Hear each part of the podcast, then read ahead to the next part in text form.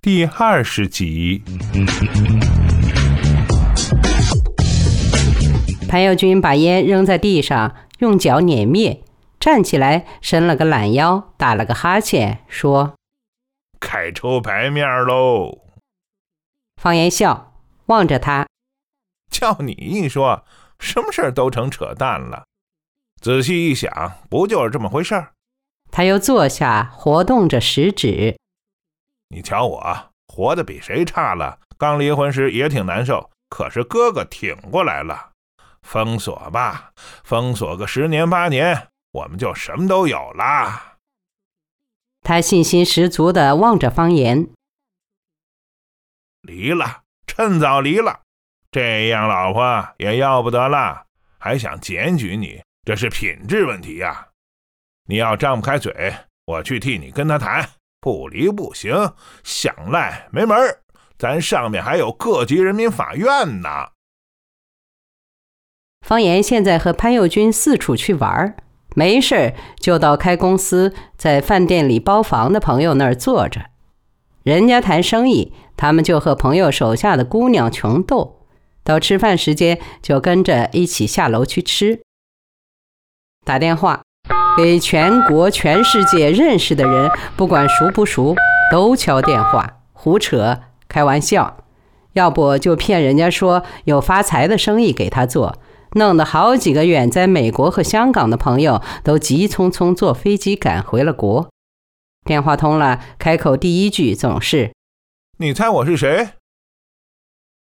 有时他们自己在饭店里敞开了玩，游泳、洗桑拿、打保龄球，甚至在外汇商店买进口巧克力和洋酒，都用朋友的卡签单。朋友被闹得直求他们：“你们饶了我吧！”不饶。他们振振有词地说。凭什么就你一人过得好啊？皇上还有三门穷亲戚呢，你要那么多钱干嘛？干嘛？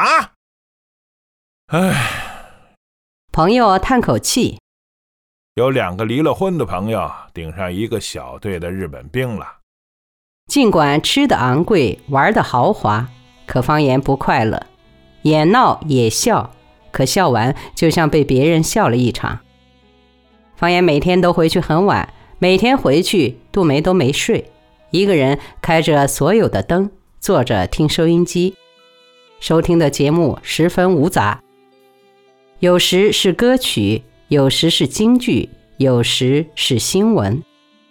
雪亮耀目的灯光下，他像一个魂儿，轻飘飘的，没有质感。他什么也不说。方言一回来，他就立刻上床睡觉。方言知道他畏惧黑夜，每天洗完脸、洗完脚，就等着屋里再有一个人，才敢上床睡觉。每当看到他这副样子，方言心里就有某种坚硬的东西在融化，某种被压抑的东西在复苏。他想对他温柔一点儿起码和气一点儿可他对他那种爱答不理的态度。又使他望而却步，无从表达。方言给过他一个笑脸，可他视而不见。那天他们在歌厅认识一两个打扮得很过分的年轻姑娘，他们似乎很为方言和潘佑军的风采和口若悬河所吸引。他们坐在一桌喝酒，聊得很放肆。潘佑军公然挑逗他们，他们不以为然，反而觉得很刺激。后来，他们出门叫了一辆车，把他们带到了潘佑军家。方言那个姑娘很温驯，又很会制造气氛，讨男人的欢心，正是他想象中的那种令人心满意足的效果。方言甚至对他产生了一点怜惜之情，他不感到羞愧，只是一种沮丧，一份没精打采，连占了点小便宜的感觉都没有。只是觉得无聊，像吃了很多又都吐光了之后那种空虚。第二天早晨，潘友军和两个姑娘又是留电话，又是留地址，约时间再来。方言一个人趴在床上，脑子空空如也。后来在上班的路上，他认为自己是够卑鄙的。下班后，方言没再去找潘友军，直接回家了。门锁着，杜梅不在家。方言开了门进去，随便弄了点东西吃，坐下看电视。他很久没有真正在这个家待上一会儿了。他边吃边打量这个家，看着看着，发现有些异样，也说不上变化在什么地方，只是觉得和他熟悉的那个家不同了，陌生了。方言放下盘子，仔细瞅了半天，蓦地发现是那些小织物、小绣垫儿没有了，所有家具器皿都赤裸裸摆在原处，露出所有的质地、纹路、叠痕和污垢，旧了、粗糙了、狰狞了。这个发现使他触目惊心。新闻联播完了，杜梅仍未回来。方言坐不住了，出门去院里溜达。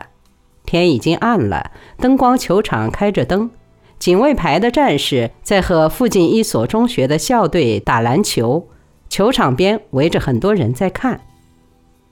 方言走过去，在人群中发现贾玲儿，他扭脸看见他，便出了人群向他走来。看见杜梅了吗？他一下班就出去了，会不会去他姨家了？贾玲的脸在暮色中带有几分忧伤。你们怎么了？贾玲看着方言，没事儿，挺好。何必闹成这样呢？原来不挺好的吗？多不容易呀，能凑到一起。方言心中一动，不禁感触：要是杜梅能像贾玲这么善解人意，哪怕脾性随和点儿。我又何至于？方言无言的看他一眼，低头走开。贾玲又回去看球。将近十点钟，杜梅回来了。大概她在外面看见屋里亮着灯，知道方言在家，所以一进屋就是满脸凛然之色。回来了。他没理他。我觉得，我想了又想，嗯，咱们应该好好谈谈了。他拿了脸盆、毛巾和牙具，就出了门，把门哐的带上了，到水房洗漱去了。方言耐心的等他，片刻，他端了半盆凉水回来，放在地上。方言拿起暖瓶儿，他一把夺过去，把半暖瓶热水倒进盆里，自己坐在床上，撅起裤腿儿，开始脱袜子。你不是想跟我谈谈吗？两只丝袜一前一后扔在方言旁边的沙发上。你不要认为我对现在这种样子无动于衷，无所谓。他两只脚把水撩得哗哗响。这是干嘛呢？离又不离，谈又不谈，就打算这么耗到哪天啊？耗一辈子吗？方言蓦地立起，喉头一阵哽咽。这时他擦着腿，慢悠悠的说话了。啊，你着急了？你怎么不出去玩了？出去玩多开心呀！何必回来跟我着急？你别用这种口气，我今天是想跟你好好谈谈。他站起来，一步跨过洗脚盆。这不是你惯用的口气。他端起脚盆往外走，方言把他拦住。你就不急啊？你觉得这样挺好，挺舒服？我觉得这样挺好，谁也不管谁，爱干嘛干嘛，也用不着一天老吵架了。他出门把水泼在走廊里。算了算了。方言站在原地，对自己烦躁道：“离了算了，这样也没意思。哎，杜梅，我们还是离了吧。”杜梅拎着盆进来，把盆咣当一声扔进一箩盆里。不离。你有本事就让法院判吧！你这是折磨谁呢？这么做你自己能得什么好处啊？方言跟着他的走动转身，好玩啊！